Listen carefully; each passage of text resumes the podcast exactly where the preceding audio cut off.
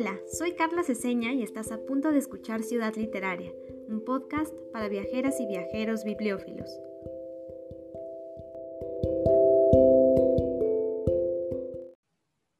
No todos pueden darse un baño de multitudes.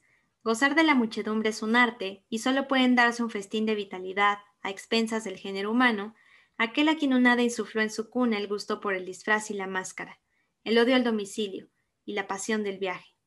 Multitud y soledad, términos iguales y convertibles para el poeta activo y fecundo. Quien no sabe poblar su soledad, tampoco sabe estar solo en medio de una tareada muchedumbre. El poeta goza del incomparable privilegio de poder ser a su guisa, él mismo y otro. Como las almas que vagan buscando un cuerpo, entra cuando quiere en el personaje de cada uno. Solo para él todo está vacío, y si determinados lugares parecen estarle vedados, ello se debe a que a sus ojos no merece la pena visitarlos. El pensativo y solitario paseante obtiene una singular embriaguez de esta comunión universal. Quien se desposa fácilmente con la multitud conoce gozos febriles de los que quedarán eternamente privados el egoísta cerrado como un cofre y el perezoso metido en su interior como un molusco.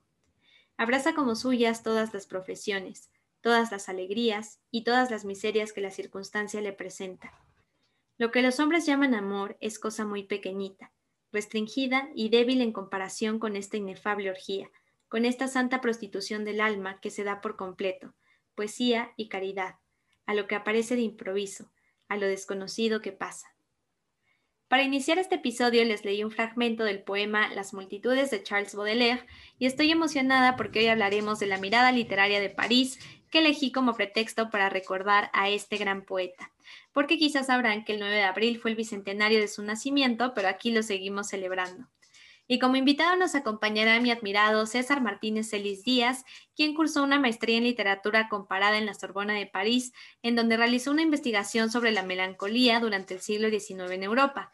Además, hace unos años impartió el curso Idiomas de la Melancolía en nuestra querida librería Niña Oscura y el curso digital sobre la ausencia y el porvenir en el Teatro de Eugene O'Neill.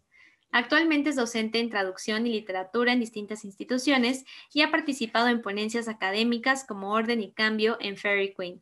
Bienvenido César y muchas gracias por estar aquí. Hola Carita, muchas gracias por la invitación. Eh, siempre es divertido de hablar, hablar, de Baudelaire, entonces creo que va a ser interesante poder hablar un poco de, de su vida en París, de lo que París representa para él y cómo el París de hoy se sigue, sigue reflejando algunas de las cosas que él decía. Ok, muchas gracias a ti. Y bueno, pues antes que nada me gustaría que nos cuentes sobre la idea del flaneur de Baudelaire. Mm, me parece, me parece muy interesante empezar con, con, la idea de flaneur. Normalmente cuando, cuando se habla de Baudelaire casi siempre se, se lleva a hablar como de la idea de las correspondencias, ¿no? de sus poemas en las flores eh, del mal. Pero me parece que la idea de flaneur es una, es, un, es una cosa interesante para conectarla directamente con la ciudad recientemente escuchaba un podcast en donde hablaban sobre el origen de la, de la idea de un promenade, ¿no? de, de ese promener, de pasearse, pasearse en la ciudad, que me suena un poco extraño, ¿no? pero en el podcast decían que surgía la idea en el siglo XVIII, cuando los médicos de las personas de, las clase, de la clase alta eh, descubrían los beneficios de caminar. ¿no? Me, parece a mí, me parece chistoso porque es como si estuvieran inventando caminar. A lo que se referían literalmente es que pues la gente que tenía dinero no se paseaba caminando, ¿no? Se paseaba en carruajes. Era la gente de clase baja la que se eh, paseaba en diferente forma. Em, entonces los médicos encuentran estos beneficios y las personas que tenían carruajes empiezan a decidir también caminar. caminar con un motivo más que solamente para llegar de un lado a otro, ¿no? Sino caminar para pensar. Eh, entonces aquí surge esta idea de, de, de, de la promenade. Esto hace un poco que que se empiezan a construir lugares para que se pueda caminar, ¿no? que, se, que, se, construyan jardines, que se construyan, eh, no sé, eh, espacios amplios para poder hacer estas caminatas y poder observar algo, que creo que es algo importante de esta idea de caminar. Esto es siglo XVIII, ¿no? Ahora si viajamos un poco a la época específica de Baudelaire, eh, siglo XIX, estamos hablando justo de esta reconstrucción de París, ¿no? Napoleón III consigue a esta persona famosa eh, Hausmann, para que con este plan de reconstruir toda la ciudad, eh, intenciones políticas, intenciones controversiales. La finalidad es ampliar las calles de París, construir avenidas más amplias. Hay quienes dicen que era para evitar que se pudieran bloquear, Pero pues e, esto provoca varias, eh, varios problemas, ¿no? Imagínate reconstruir el centro de una ciudad, eh, lo que eso implicaría. Aquí están destruyendo edificios para poder crear estas avenidas amplias, lo que quiere decir que las personas que vivían ahí las están mandando a la periferia, ¿no? Están, eh, las están expulsando de alguna forma de París. pero sí, la idea es justo que no haya calles tan estrechas, que se pueda pasear un poco más fácil, que no esté sucio París, que no esté oscuro. y Baudelaire está viviendo durante esta época de transición en la ciudad, donde la ciudad se está reconstruyendo, se está redefiniendo. Entonces, caminar la ciudad yo creo se vuelve algo ah, relevante, ¿no? Se vuelve algo importante. ahora, no solo basta con caminar para ser denominado como un flaneur eh, en este sentido eh, poético. Una de las cosas más importantes es la observación la observación, el, darse cuenta de qué está pasando alrededor. El poeta Flaneur lo que, lo que hace es pasearse por París, observar lo que sucede con las personas, lo que sucede con la ciudad misma, obtiene información de eso, escribe después al respecto. Es por eso que mucha de la poesía que se lee de París em, para ir a ver París es del siglo XIX, ¿no? Siglo XIX, siglo XX. La ciudad que vemos hoy como París es muy similar a lo que era en su, inicio en el siglo XIX. ¿no? es un París del XVII, no es un París anterior a esta reconstrucción de Hausmann, es el del XIX. Entonces, si leemos este tipo de poesía del XIX, del XX, y luego viajamos a París, lo que vemos es esta representación. Lo que nos da más ganas de hacer um, una vez que se lee este tipo de poesía yendo a París es caminar, sobre todo porque hay una intención muy de museo con la ciudad, en el sentido de que tú puedes ir caminando por la ciudad y vas a encontrar letreros de aquí vivió tal escritor, aquí vivió tal pintor, ah, aquí vivió, puede ser un museo o un cementerio, ¿no? Dependiendo de cómo, de qué sentido le quieras dar. pero sí, siempre este, hay toda esta noción de lugares que quieres ir a ver como para absorber algo, ¿no? A lo mejor es un poco extraño, ¿no? A lo mejor es algo fetichista para algunos ir a ver lugares en donde vivió uno de sus escritores favoritos, pero esta idea existía desde antes, incluso sin que estuvieran estas eh, placas mencionando quién había vivido ahí. Por eso esta idea del poeta Flaneur que se pasea por París, que ve escenas que puede retratar después, que se reúne en cafés eh, para platicar con otros artistas, de otros, no, solamente escritores, sino también pintores. Hay una palabra que se contrapone mucho con Flaneur, que es Badot, que la idea de, de esta otra figura es un observador también, pero un observador que se deja de alguna forma embeber por, el, por la ciudad. Ah, pierde su individualidad, se vuelve parte del escenario. O está observando como de manera un poco no crítica, se podría decir un chismoso, ¿no? es un chismoso sobre los acontecimientos de la ciudad, pero no está pensando en su papel en ese, en, en ese contexto. El flanado de alguna forma sí está pensando en sí mismo, en su individualidad y en lo que representa lo que está viendo para la construcción de su propio ser.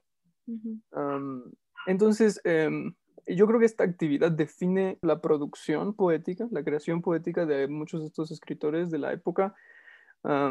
y para mí, en, en, mi opinión, define una de las creaciones más importantes de Baudelaire, que es eh, los pequeños poemas en prosa, ¿no? El Spleen de, de París, que es un texto que de alguna forma está innovando no, diría yo que es el primero en hacer lo que hace, pero sí es un texto que va a definir muchas otras creaciones posteriores.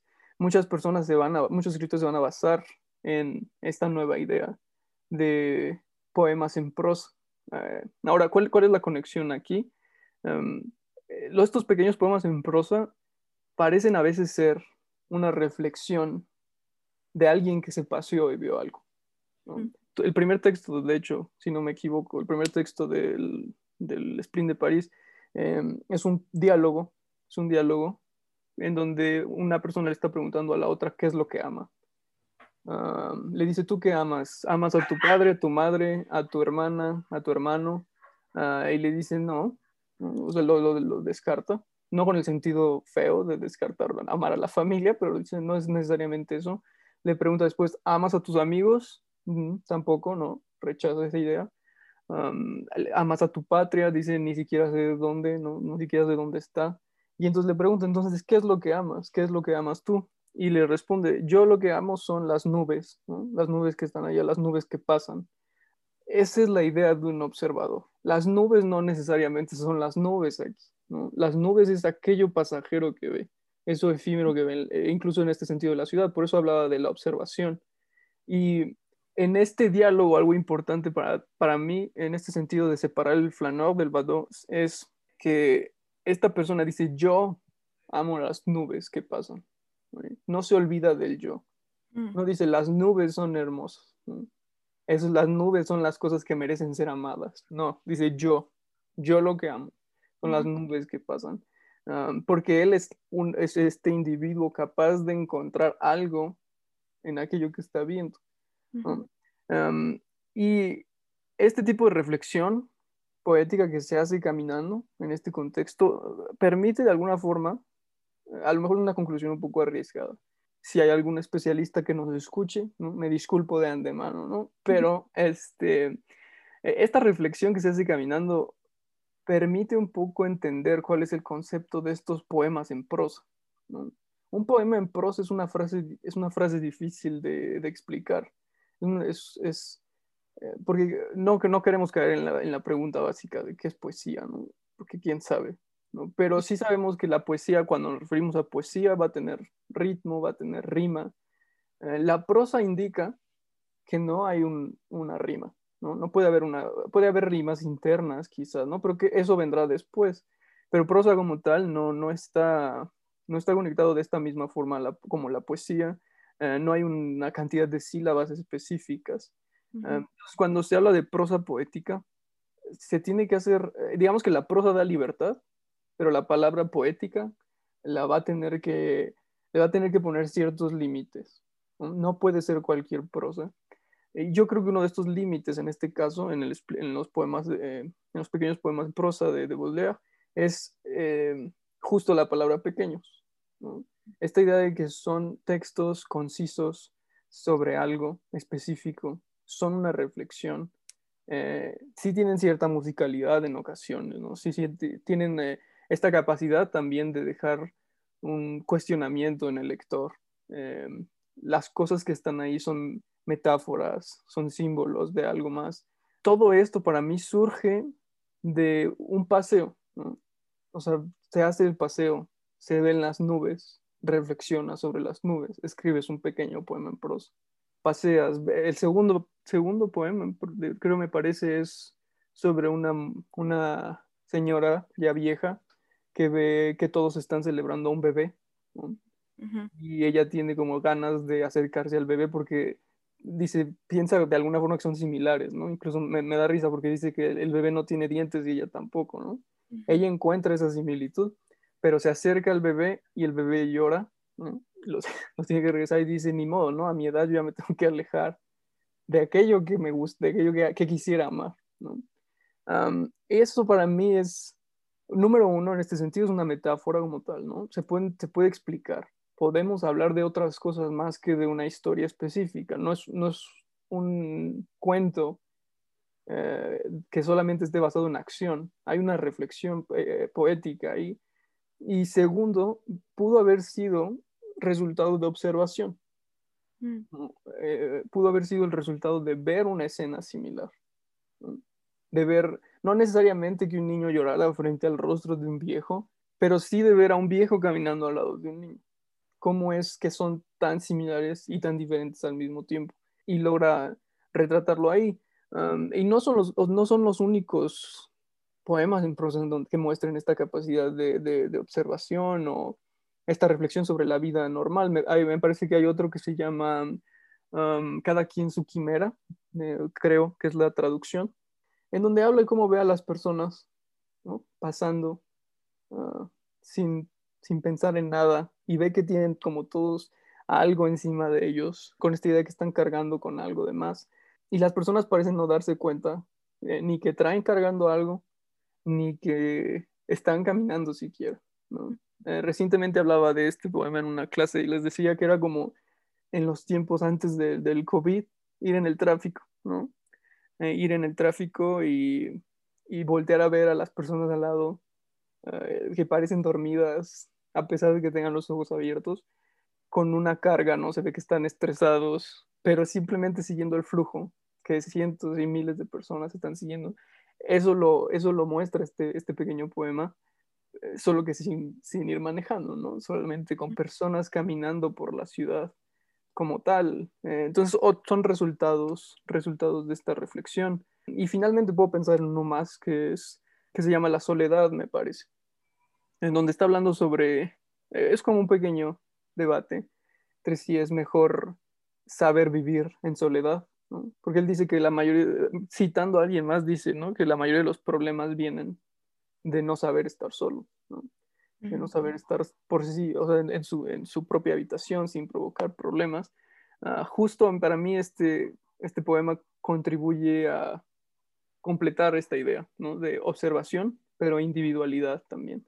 Entonces, eh, sí, muchos de estos poemas surgen de estar viendo al otro, pero este poema de soledad muestra la importancia de ser tú, de ser esa persona que es el observador, de saber eh, separarte del resto de saber construir tu propia persona y saber estar bien con, con esas personas solamente, este, sin, sin, necesidad de mezclarse con, con, el resto de las personas. Entonces, yo siento que esta actividad, esta palabra flaneur, permite construir estos poemas y permite que muchos otros poetas, artistas, encuentren una forma de, de inspiración en la ciudad. Sí, yo creo que los ejemplos que nos compartiste ya nos dejan mucho más clara eh, esta influencia que puede tener una urbe en la literatura y sobre todo en cómo estos textos inspirados en la ciudad de cierta manera nos muestran cosas que a veces ignoramos o que ya nos parecen demasiado cotidianas, ¿no? Eh, por eso también me gusta la idea del flaneur, que además como palabra también tiene toda una carga literaria, ¿no? Cuéntanos un poco de dónde surgió. sí, la palabra flaneur, la, es interesante también por sí sola, por, em, me parece que es de origen nórdico, flana creo, que es este, significa como pasearse sin ningún sentido. Y por esta idea del sinsentido, a veces también se confundía con, con, una actividad que no iba a tener ningún fruto. Um, yo creo que la inclusión poética, la, la adopción que los artistas, que los poetas hacen de esta palabra, ayuda a modificar esta noción de sinsentido. Mm. Y muchos, eh, algunos de ellos comienzan más bien a decir que es una actividad en donde por supuesto que hay sentido. Se camina buscando algo. A lo mejor no se sabe qué se está buscando, pero sí se camina buscando algo. Entonces, eh, sí, sí, la, la palabra flaneur y, y yo creo ayudan mucho a encontrar un método, quizás se podría decir, un método de cómo ver la ciudad y transformarla en algo, transformarla en un texto. Esa es la, esa es la idea. Sí, esto está bien interesante porque también a pesar de que son textos de siglos pasados, nos permiten seguir conociendo la ciudad de alguna manera y encontrar estas similitudes que ya nos comentaste, ¿no? Eh, y también en ese sentido, cuéntanos qué otros poetas, además de Baudelaire, eh, pues han utilizado la ciudad como escenario o incluso como personaje en poesía o en algunos otros textos que conozcas. Sí, sí, sí, es... hay varios, hay varios. Eh, pienso, por ejemplo, en... Em, parece que con eso del, del E, que es como eh, conocimiento del este, no sé cuál es la traducción eh, al español eh, oficial, pero me parece que justo es un, es un texto que se inspira, que, que, que, se puede conectar con este método de, de, prosa poética.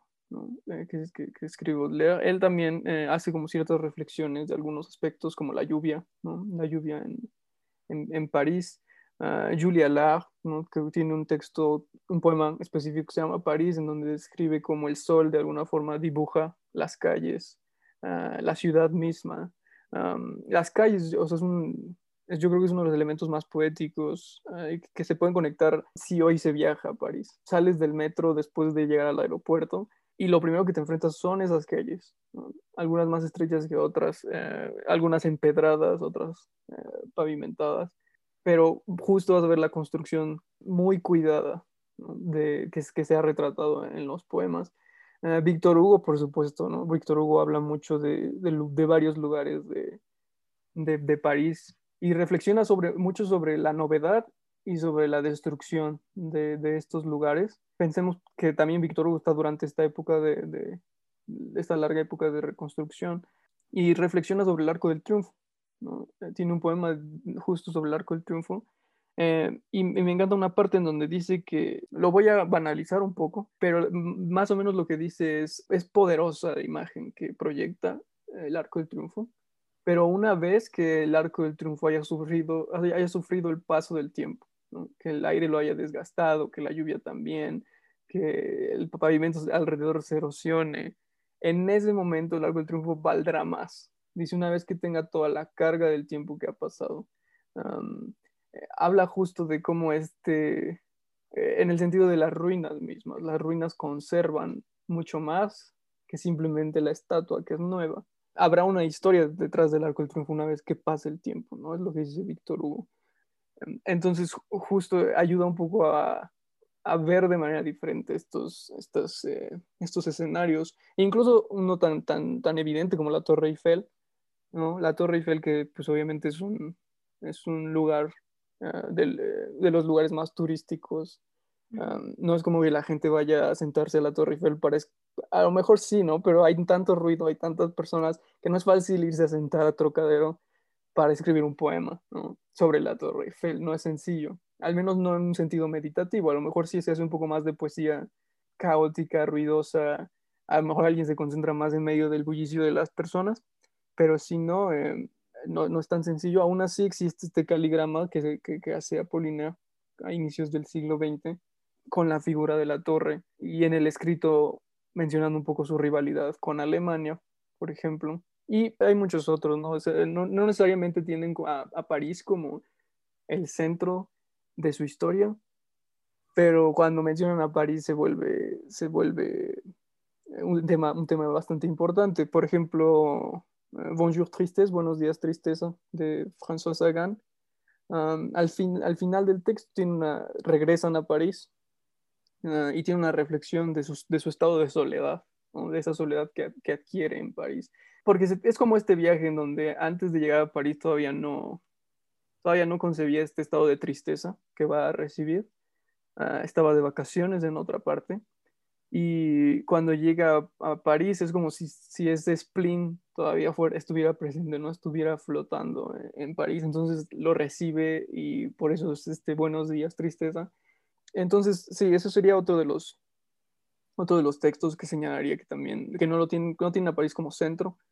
Ah, y no solo necesitan ser escritores franceses, ¿no? Eh, pienso también en, en un texto de Fernando El Paso, ah, un texto bastante, bueno, un texto, no debería ser un texto, es una, una novela, Palino de México, pero pensaba justo en una, en una parte específica, por eso decía texto, en donde un personaje, están hablando de un personaje que se llama eh, la tía Luisa, que al parecer es, es, alguien que vivió un tiempo en París.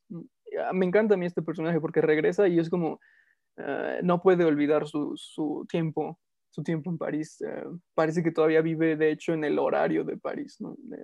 se despierta a diferentes horas aquí, o sea, se va a dormir también a diferente hora, a diferente hora.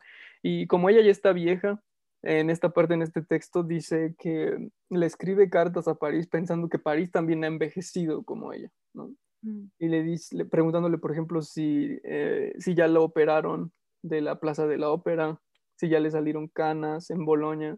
Entonces, em, sí, este, eh, París, eh, París fue durante el siglo XIX, quizás todavía antes, este centro tan importante dentro de la literatura occidental, que por eso todavía hoy, eh, en textos como, pues actuales, como Palindo de México, París sigue siendo esta imagen, este símbolo de, de reflexión poética, de posibilidad poética sí, yo mencionaría esos textos. Por supuesto que hay muchos otros que seguramente estaré omitiendo, porque tantos artistas han estado en París, tantos artistas han absorbido la ciudad para transformar en algo nuevo, que sí es, sería una tarea un poco ardua y difícil ah, poder mencionarlos a todos.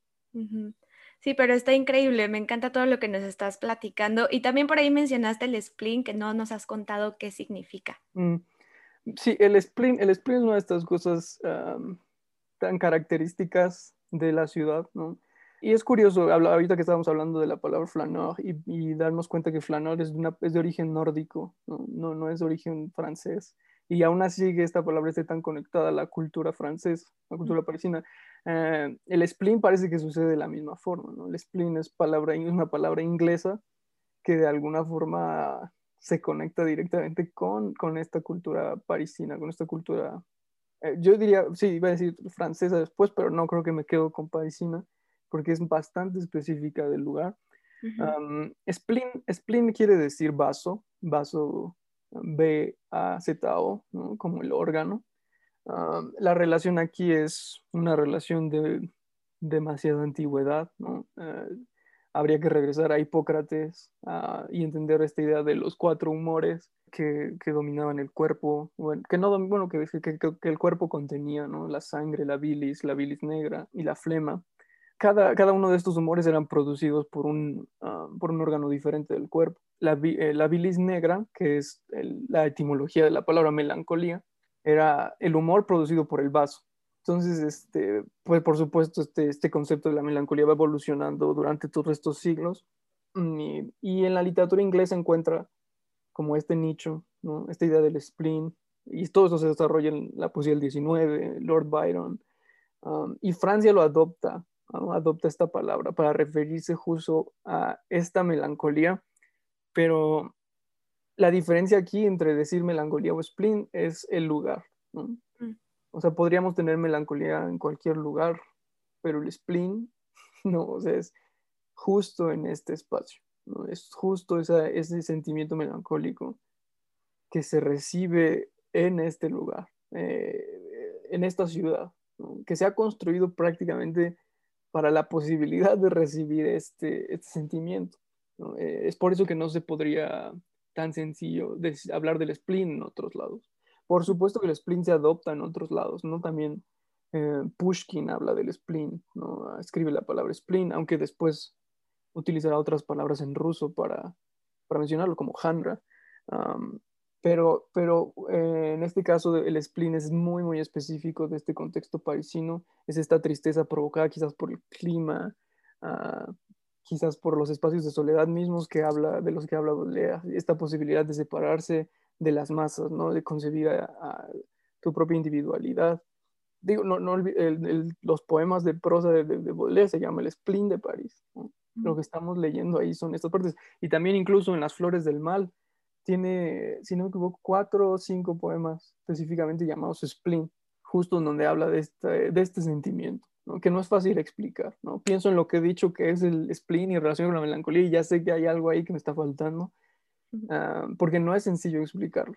Es, es una de estas palabras que requieren de un contexto cultural, que requieren de una explicación histórica. Ah, son más complejas. De por sí un sentimiento es complejo. Entonces, este sentimiento que todavía lleva de carga una historia literaria, una historia cultural, eh, una comprensión de un contexto geográfico, es aún más complejo, me parece, explicarlo a fondo. Pero sí, sin duda construye construye la ciudad al mismo grado que, que, lo hizo Hausmann. Oh, qué bonita idea. Justo quise que nos contaras esta historia del origen de la palabra, porque ahora que ya sabemos todo lo que implica, sí creo que la forma de experimentar la ciudad cambia e incluso podemos llegar a sentir una conexión tan bella como la de la tía Luisa, que me parece increíble, porque a mí me gusta mucho pensar que las ciudades son como personas Em, pero justo hablando ya de esa experiencia en la urbe, eh, cuéntanos un poco cómo fue la tuya en París. Sí, sí, sí. Es, em, recientemente hablaba también de esta experiencia de, la vida parisina como tal. Una de las cosas que yo creo que te enfrentas primero como extranjero eh, en la ciudad es, este, es justo esta idea de la individualidad, el encontrarte en medio de tantas personas uh, con tanta prisa que caminan muy rápido porque todos tienen algo que hacer, porque eh, ya sean turistas o personas que viven ahí, todos están ocupados, ¿no? todos tienen un plan. También eh, la cantidad de personas extranjeras que hay ¿no? ayudan un poco a definirte a ti, a, ti, a, tu individuo, porque, porque sí, o sea, es, es, es una de estas ciudades llenas de tantas personas que vienen de tantos diferentes países que te ayudan un poco a entender tu forma de, de, de, ver las cosas, ¿no? de, comportarte, de hablar. sin duda, mencionaba hace rato, sin duda una de las cosas que se, que se ven eh, primero en ese sentido literario son las calles. Eh, una, una, vez que, que, te enfrentas a las calles te das cuenta, ¿no? Que a lo mejor lo que leíste en los textos de los poetas malditos, en Proust, está bien retratado, está bien explicado, ¿no? Notre Dame es como, como, como se leía. Y, y, que por supuesto, ¿no? Si has leído estos textos, la, la recepción de estos lugares es completamente diferente a, a si no tienes como una referencia eh, literaria o, o, incluso una pintura, ¿no? Una pintura también podría ayudar un poco a construir la recepción del lugar. No estoy diciendo que, que si no has leído sobre ellos no vas a, no vas a apreciarlo, ¿no? Porque no, no es cierto, ¿no? Este, la ciudad se aprecia por sí misma, es una creación artística de alguna forma. Entonces, claro, claro que puedes caminarla sin saber quién caminó por ahí, sin saber quién escribió sobre, sobre este puente Mirabeau, ¿no? Que, eh, que, el puente Mirabeau tiene justo una placa con un poema donde diciendo que, hablando de cómo pasa la vida y cómo pasa el Sena debajo. Eh, sí, no, no necesitas de una de una referencia literaria para caminar al lado del Sena y entender lo poético y lo grandioso que es, que es caminar por ahí. entonces, yo creo que es una de esas cosas que, que, que, no, se puede, no se puede ignorar, ¿no? sobre todo si es la primera vez que viajas a, a, a París o a cualquier lado. ¿no? Si es la primera vez que viajas de toda tu vida, es un impacto que sin duda, no, por, por algo está este personaje de la tía Luisa que mencionaba en Palino de México, em, yo creo que ese efecto le sucede a muchas personas que, que han viajado ahí, ¿no? Eh, se crean una conexión con París. La experiencia que se tiene en París es individual. ¿no? La experiencia que yo tuve es imposible que sea la misma que va a tener cualquier otra persona, pero va a ser igual de, de relevante. ¿no? Entonces, este, por eso la tía Luisa sentía que París había envejecido como ella, como si hubiera una relación personal entre París y ella. París era para ella nada más y no para el resto.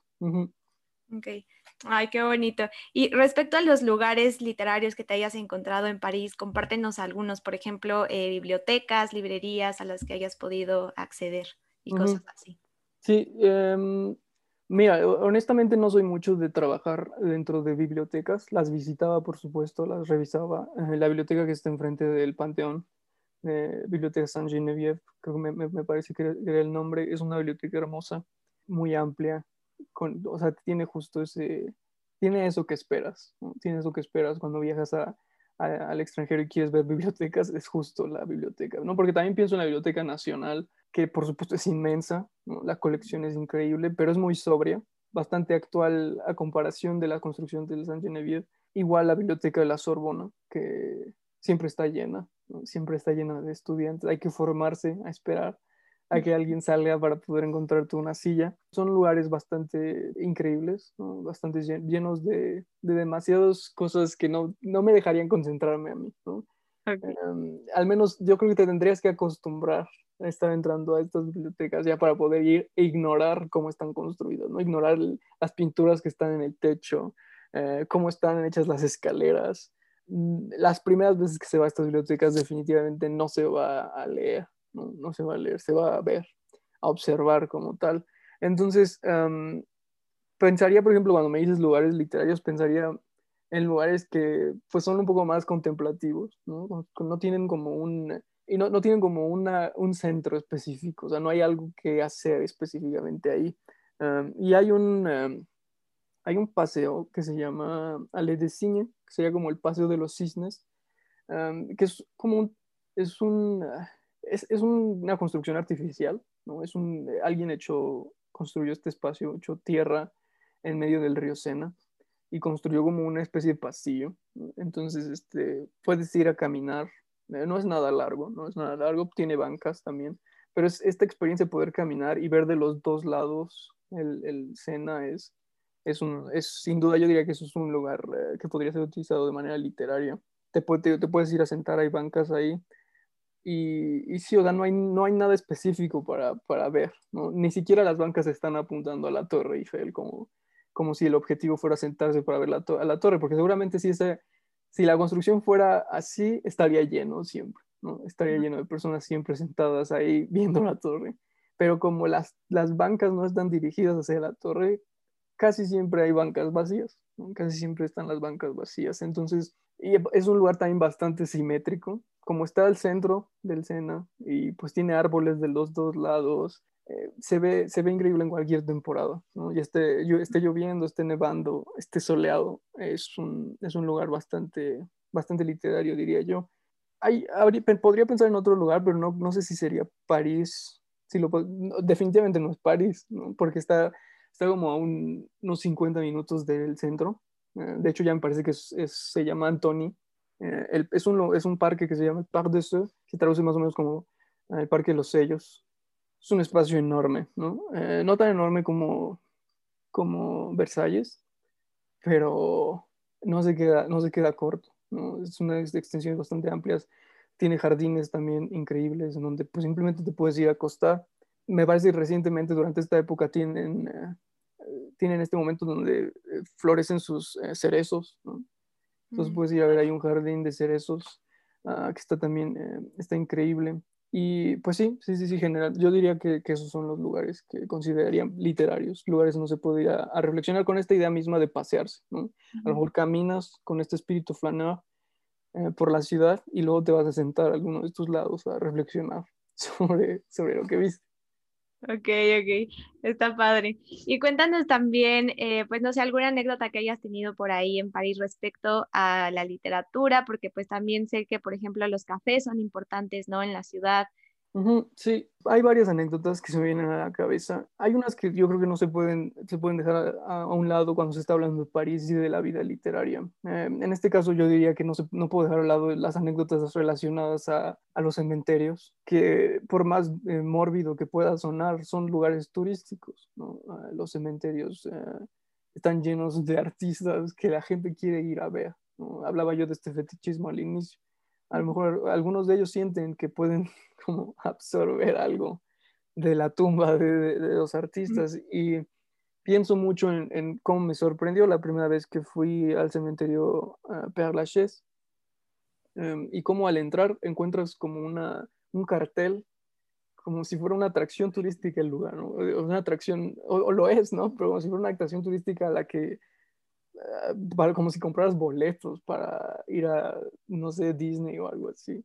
Entonces entras y ves un cartel en donde te señala los números de las tumbas de donde están los personajes más famosos. Entonces ya sabes si, si quieres ir a ver a Camille Pizarro o si quieres ir a ver a, Oscar Wilde, quieres ir a ver a Morrison, eh, Apollinaire, Proust. Y, y, pues sí, la, o sea, ves gente, es, es un parece un parque, ¿no? La gente se está paseando. Por ahí, no diría yo literalmente un parque como para ir a, hacer un picnic, pero sí es un, es un, lugar para pasearse y siempre cuento esta, esta anécdota que me, que me, da, que me da un poco de, risa y de lástima, pero eh, ahí está la, la, tumba de Oscar Wilde en, en Père Lachaise y está, estaba esta tradición de besar la tumba. Y entonces este, tú, tú, veías la tumba de Oscar Wilde, que es una piedra enorme, llena como de besos rojos, ¿no? Y al parecer estaba desgastándola. Entonces eh, pusieron un cristal alrededor de la, de la tumba para impedirlo pero del lado derecho, por encima del cristal, todavía se alcanzan a ver como alguien, o sea, como varios besos que se dejaron. Entonces me, me da un poco de tristeza y de, y de, risa al mismo tiempo porque quiere decir que alguien se sube a la tumba de al lado para poder alcanzar a besar por encima del vidrio la tumba. Entonces, este, pobre de la persona que está enterrada a la derecha. De, de, de Wild, pero sí, justo estos hay flores, hay flores, besos que se dejan. Yo creo que es una, Em, es una cosa que se, que se, que se puede ver, ¿no? que no diría yo que se debe ver, no es necesario, no, es necesario, no es como que adquieras otra cosa que no sea como un conocimiento de, curiosidad, pero, pero sí, sí, es, es bastante, bastante extraño. Ok, ok. Pues muchas gracias, César. Creo que ya estamos casi terminando con este episodio y como ya es tradición, te pediría por último, por favor, que nos recomiendes eh, un espacio literario que a ti te guste, que quieras dar a conocer y también un libro para seguir aprendiendo sobre París literario.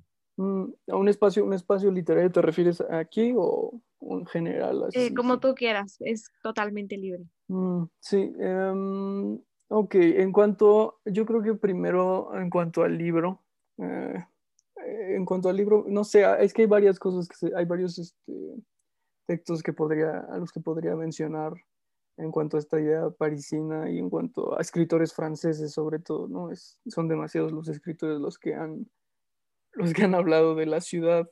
me costaría un poco de trabajo seleccionar a alguien específico, pero hablando, ya que habíamos hablado de poetas malditos, creo que me gustaría eh, un poco recomendar a, una de las poetas malditas, la única poeta maldita, eh, que es una de estas, dentro de este grupo de poetas malditos, yo siento que es de las más ignoradas, ¿no? que es Marceline de Valmont su poesía a mí me encanta, me encanta. Este, le encantaba a Rambo, ¿no? por eso le, hizo a Verlaine incluirla en su ensayo. Entonces yo diría que ella es una de las, de las poetas, esta sería la recomendación literaria que haría. Ella vivió un tiempo en, en París, vivió con su tío que era, me parece que tenía un estudio de pintura, ¿no? entonces ella pudo tener un contacto con varios artistas también durante la época. Sí, su, su poesía yo creo que sería una de estas, una de estas recomendaciones que haría. Y eh, en cuanto al espacio literario, mm, no sé, no sé, la verdad me cuesta trabajo seleccionar un espacio literario. Te decía que estos lugares como bibliotecas, o lugares públicos, me cuesta un poco a mí conectarlos como tal, como un espacio literario. Entonces, la soledad, Carlita, sería mi recomendación de espacio literario. Ese sería el lugar. No, y por supuesto, o sea, si, pues, si tengo la libertad de, de, mencionar así ya en general, pues obviamente el Parque de los Sellos del que, el, el, que mencionaba, Parque de los Sellos, es, es, si tienen ustedes la oportunidad algún día de ir y de sentarse, ¿no? a, a, ver el, el, tiempo que pasa nada más, eh, yo creo que es un lugar que, que podría recomendar. Ok, muchas gracias César. Disfruté mucho esta charla y espero que próximamente nos prepares otro de tus cursos porque ya los extrañamos. Sí, sí, sí, ya estoy preparando por ahí algo, a ver, a ver cuándo. Y muchas gracias también por invitarme. No, gracias a ti. Ya les avisaremos cuando César nos pueda dar otro cursito. Y con esta eh, ciudad literaria cerramos el mes de abril, pero recuerden que durante mayo hablaremos de museos, viajes y libros. Así que espero que disfruten lo que estamos preparando. También recuerden que el mini tour virtual sobre la viajera, escritora y arqueóloga Agatha Christie se va a transmitir este miércoles a las 7 de la noche en horario de la Ciudad de México por la página de Facebook eh, Revista Souvenir Viajeros Culturales, así que espero que logren acompañarme en vivo y muchas gracias por escucharnos.